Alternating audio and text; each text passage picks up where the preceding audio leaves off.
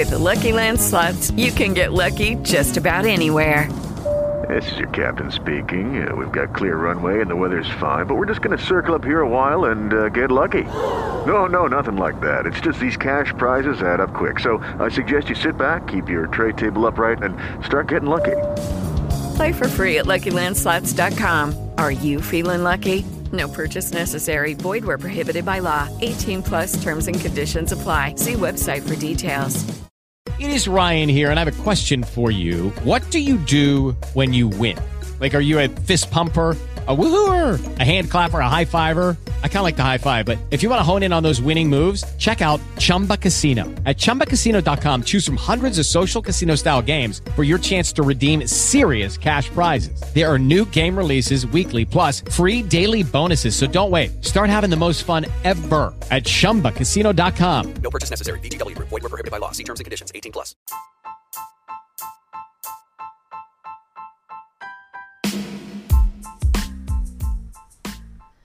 Filosofía, Arte y Tecnología, episodio 22. Hola, me alegra que estés aquí en el episodio número 22 de Filosofía, Arte y Tecnología. Yo soy Elika y el día de hoy te platicaré acerca de la historia del cine.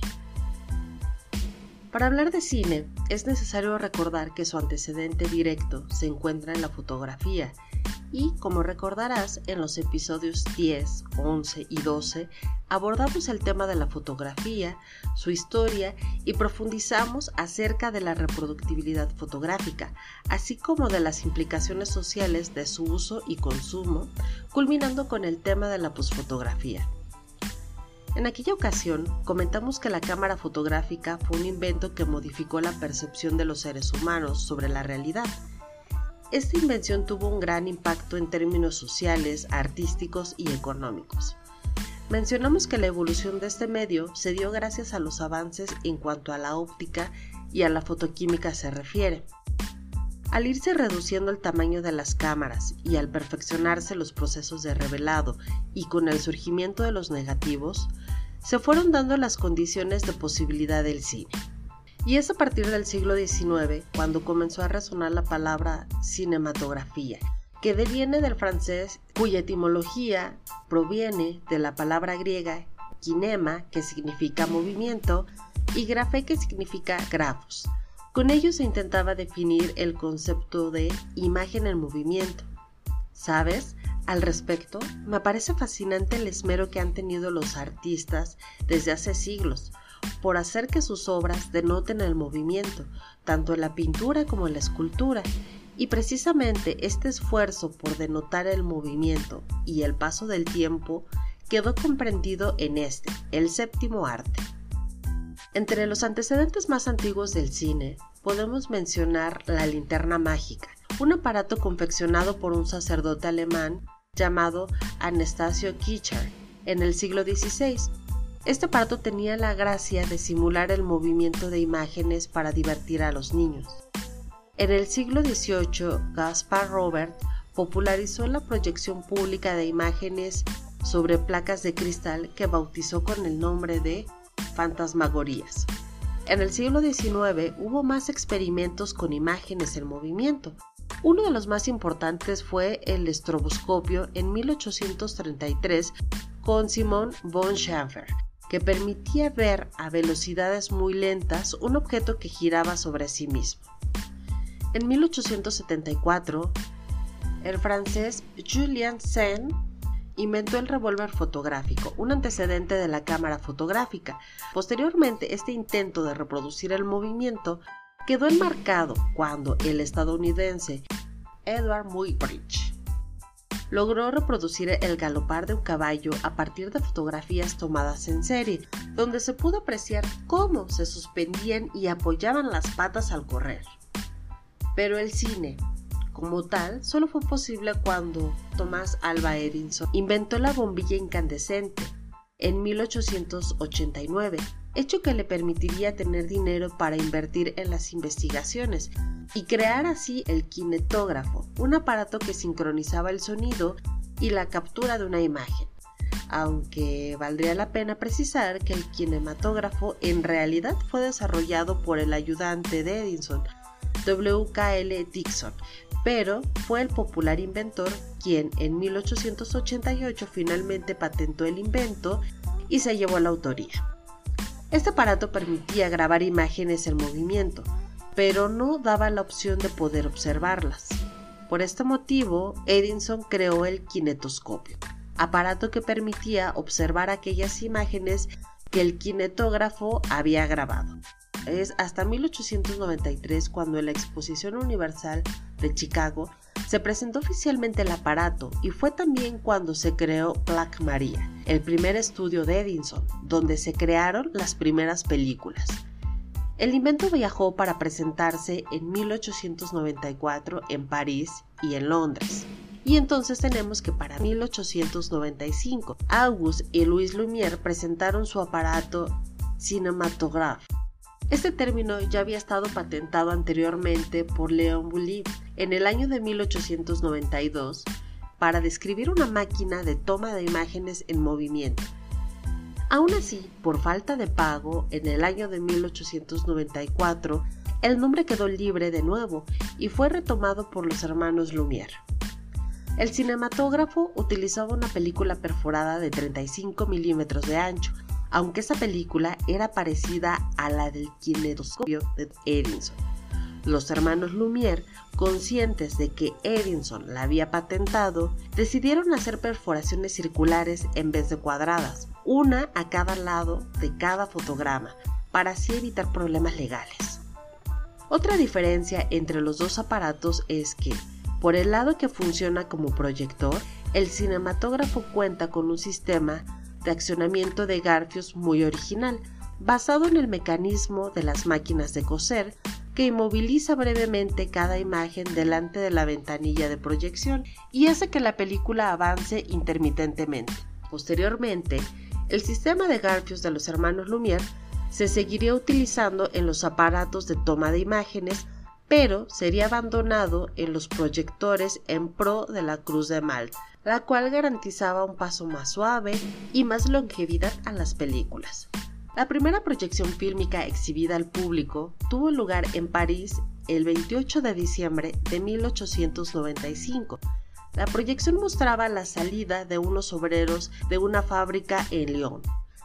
A esa primera proyección acudieron apenas 35 personas, pero la voz se corrió muy pronto por todo París y pronto hubo multitudes deseosas de ver el nuevo invento, anunciado como el cinematógrafo Lumière. Es muy famosa una anécdota que cuenta que en una de sus primeras proyecciones había una toma frontal de un tren que llegaba a la estación. El público, temeroso que el tren los atropellara, huía de la sala. Los filmes que realizaron los hermanos Lumière eran escenas muy casuales. No poseían una gran producción, ellos realizaron más de 500 películas en un año de no más de un minuto de duración. La magia del cine en realidad se la debemos al gran Georges Méliès. Debido al entusiasmo que le causó, decidió invertir en la tecnología de los hermanos Lumière. Propuso importantes innovaciones que cambiaron el carácter naturalista, realista y pasivo de las grabaciones de los hermanos Lumière, por lo que podemos decir que Méliès inicia la configuración del lenguaje cinematográfico, mismo que se fue nutriendo con el paso del tiempo y con las aportaciones de cada director. Méliès creó historias de ficción dotadas de efectos especiales, empleando las tramoyas de teatro, escenografías de cartón, vestuario y maquillaje, e introdujo la edición de la película fotográfica, cortando, pegando e incluso posteriormente iluminando artesanalmente cada negativo. Con ello, dio lugar a fábulas infantiles y relatos fantásticos, por lo cual es recordado como el mago del cine. Entre las películas más memorables de su producción se encuentra Viaje a la Luna de 1902 y Viaje Imposible de 1904, ambas inspiradas en los libros de Julio Verne. Otros importantes precursores del cine a finales del siglo XIX fueron Leon Gumeau y, Alice Guy Blacher, su secretaria y asociada. Esta última, luego de presenciar las proyecciones de los hermanos Lumière, convenció a su jefe, quien era dueño de una venta de aparatos fotográficos, de incursionar en el cine. Juntos emprendieron la producción de filmes que la propia Guy guionaba y filmaba. Entre ellos, uno de los primeros largometrajes de ficción fue El Hada de los Coles, en 1896. En estos primeros filmes había una importante presencia de técnicas actorales. Más adelante, Charles Pathé fundó una empresa cinematográfica llamada Pathé Ferrer. Pathé fue un emprendedor del cine fruto de las exhibiciones de los hermanos Lumière. Fabricó sus propias cámaras con las que inició sus producciones. Además, intentó combinar el fonógrafo con el cinematógrafo para captar audio y video al mismo tiempo, aunque sin mucho éxito. Posteriormente fundó la primera empresa cinematográfica que combinó tres de las ramas de la industria del cine, producción, distribución y exhibición, llamada Hermanos Paté. Ciertamente, la producción de filmes requiere de un gran presupuesto para su realización, ya que además de invertir en la tecnología, es necesario contratar a los expertos para la dirección, producción, edición de la película. También es necesario contratar a los actores, maquillistas, tramoyistas, técnicos, etcétera, etcétera. Sin embargo, ya para estas alturas se tenía un mercado consolidado, el cual estaba principalmente dirigido al proletariado. Es interesante esto, porque por primera vez surge un arte que no estaba destinado a las grandes élites sociales, sino a las masas, ávidas de entretenimiento y diversión a costos accesibles. De tal forma, se fue consolidando poco a poco la industria cinematográfica, que dio pie a muchas innovaciones del lenguaje cinematográfico, como los planos cercanos, no generales, que se debieron especialmente a Ferdinand Seca, quien había sido actor, director, guionista y decorador. Las proyecciones de películas mudas se acompañaban con música en vivo para ayudar a dar más emoción a las escenas.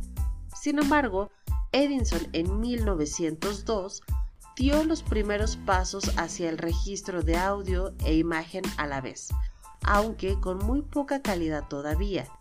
Además, gracias al cronófono de Leon Gunet, en 1910, la posibilidad de incluir sonido en los filmes comenzó a vislumbrarse.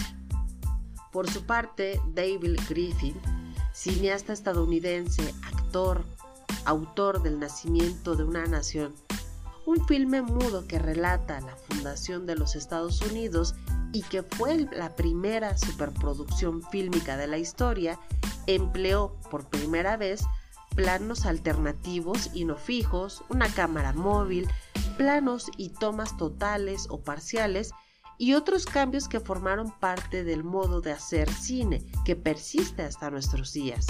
Por su parte, Sergei Eisenstein, cuya obra fue El acorazado Potemkin de 1925, película que brindó una nueva narrativa, que rompe con las tomas fijas y logrando un gran desplazamiento de la cámara hacia tomas de exteriores, tomas aéreas, tomas a detalle y una gran cantidad de transiciones.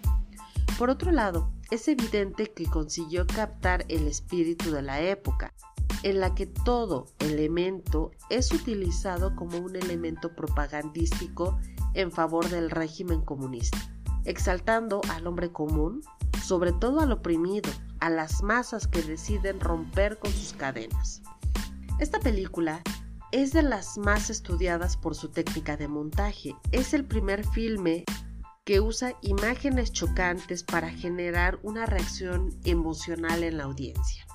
El cine permaneció mudo durante sus primeros 30 años de vida y es para 1927 cuando el primer largometraje sonoro fue posible, a través de la sincronización de un disco producido al mismo tiempo que el film. Esta película sonora fue El cantor de jazz de la Warner Brothers de Estados Unidos. Como lo mencionamos anteriormente, la necesidad de dotar de mayor realismo a los filmes para crear la ilusión de realidad a través del color estuvo presente desde Melier, quien junto con su esposa coloreaban uno a uno los fotogramas. Era una técnica muy poco eficaz, muy laboriosa y costosa. Sin embargo, ya para 1915 apareció Technicolor, una compañía que trabajó durante años en la producción de sistemas fílmicos a base de colores primarios, que permitía inicialmente insertar secuencias de color en filmes en blanco y negro. En 1932 se incorporó un tercer color a la paleta y se logró un sistema en base a los tres primarios, que daba grandes resultados. Pero en 1950 la empresa Eastman Kodak perfeccionó aún más esta tecnología. El éxito en los Estados Unidos fue arrollador. Thomas Alva Edison, quien era ya un poderoso empresario nacional, intentó quedarse con la propiedad intelectual del cinematógrafo. Esto le causó enormes tensiones con los productores de cine independiente. Como consecuencia, muchos creadores emigraron a Nueva York hacia un nuevo poblado llamado Hollywood. Ahí nacieron los que aún son algunos de los grandes estudios fílmicos estadounidenses como la 20th Century Fox, Paramount Pictures, Universal, la Metro Goldwyn Mayer, etc. En poco tiempo lograron alzarse como la meca del cine estadounidense y dando inicio al llamado Star System de las grandes celebridades del cine. Con la llegada de las computadoras, el cine vive cambios radicales en cuanto a los procesos de edición y creación de efectos especiales. El mundo digital permitió filmar directamente en formatos digitales mucho más flexibles y de mejor rendimiento. Por otro lado, se incorporaron efectos especiales digitales como los empleados con la pantalla verde que no requieren de tramoyas o cuestiones técnicas, sino de programas de computación y postproducción. Además, se crearon nuevas técnicas de animación y nuevos formatos fílmicos generando una verdadera revolución en la industria del cine. Como hemos podido advertir hasta aquí, el cine entendido como la obra de arte total, ha logrado contener a las demás formas artísticas como pintura, fotografía, música, teatro, literatura, arquitectura, escultura, moda y todas las áreas del diseño para su conformación.